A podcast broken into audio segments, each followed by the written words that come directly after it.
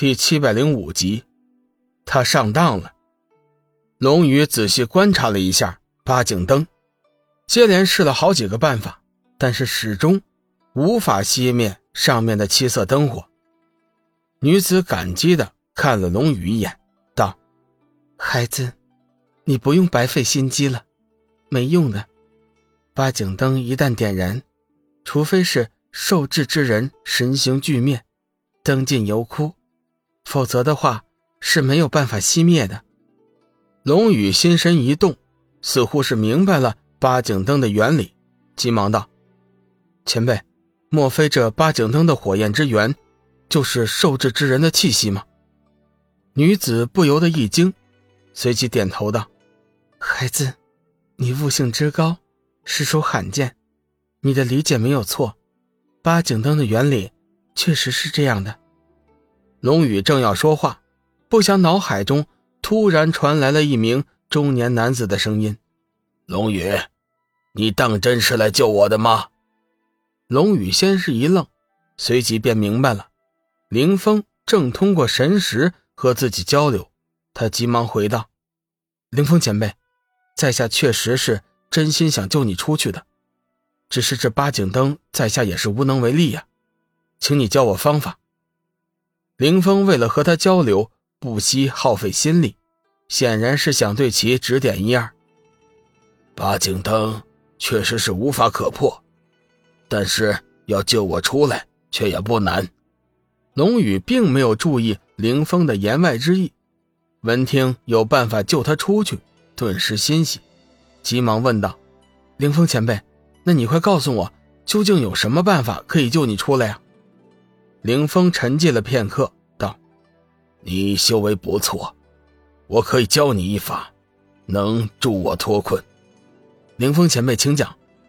孩子，以你现在的修为，如果尽出全力，定可逼退八景灯灯火片刻。我可趁机离开此处。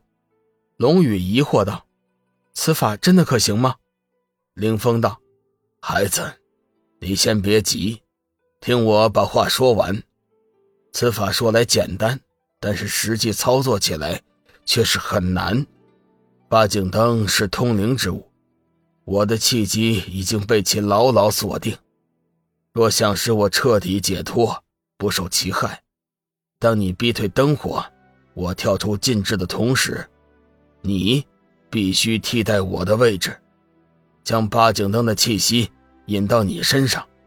如此一来，我才能彻底的摆脱八景灯的束缚。龙宇惊道：“林前辈，您的意思是？你不必担心，此举绝对不会使你受到损伤。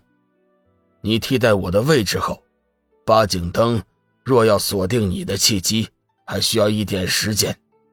以你现在的修为，完全可以。”赶在八景灯完全锁定你气机的前面，将那七色火焰再次逼退，到时候你便可脱身出来，说不定还能将八景灯收为己用。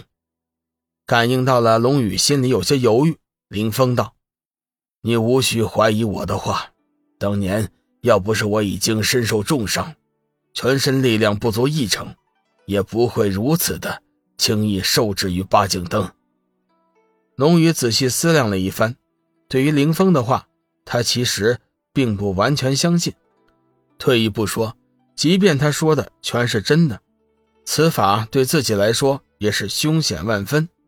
到时候，万一自己无法化解八景灯的禁制，岂不就会成为第二个林峰，终身受制于此，直到神形俱灭？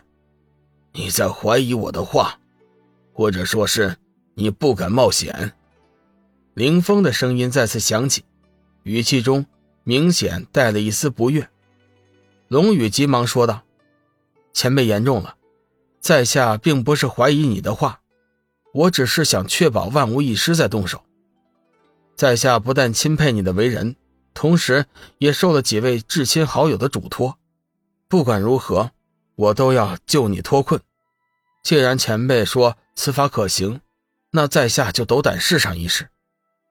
即便是龙宇并不完全相信，但是为了众人的嘱托和对凌风的敬佩，他还是愿意试上一试。等一下，在下还有个请求，此法天雪并不知情，你千万不要告诉他，否则的话，以他的个性，一定会亲自救我。他已经失去了肉身，只留下了一丝神识，力量不及当年的十分之一。龙宇打断他道：“前辈的意思我明白，你放心，我是不会告诉他的。”收回心神。龙宇看了一眼天雪儿，道：“前辈，我想我已经有了办法救助凌风前辈了，请你退后一些。”天雪并不知道凌风与龙宇已经交流过了，还道是他自己想到了什么方法，心中大喜。孩子，你真的想到了办法了吗？龙宇认真的点了点头，道：“嗯，我确实想到了办法，成功的可能性应该很大。”请前辈后退。天雪见龙宇自信无比，当即点头答应，后退了几步，紧紧的注视着他的行动。龙宇随即按照凌风所说，运转全身功力，以光能剑为引，将力量凝聚于一点，射向了八景灯的七色火焰。两股力量相遇，顿时发出了相融的声响。龙宇发现那七色火焰。在自己的力量作用下，果然是暗淡了许多。龙宇随即信心大增，再次加强了力量，逼了过去。七色火焰果然又后退了几分。就在这时，黑色骷髅突然大喝一声，双手结起了数道法印，眉心处射出了一道霹雳闪电，炸向了八景灯。两大高手共同作用，威力自是不同凡响。七色灯火。完全被逼了回去。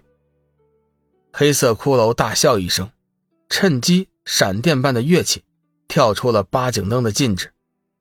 龙宇还来不及高兴，便觉得八景灯火焰大盛，猛的一下就扑了过来，将他紧紧的笼罩在其中。不好，上当了！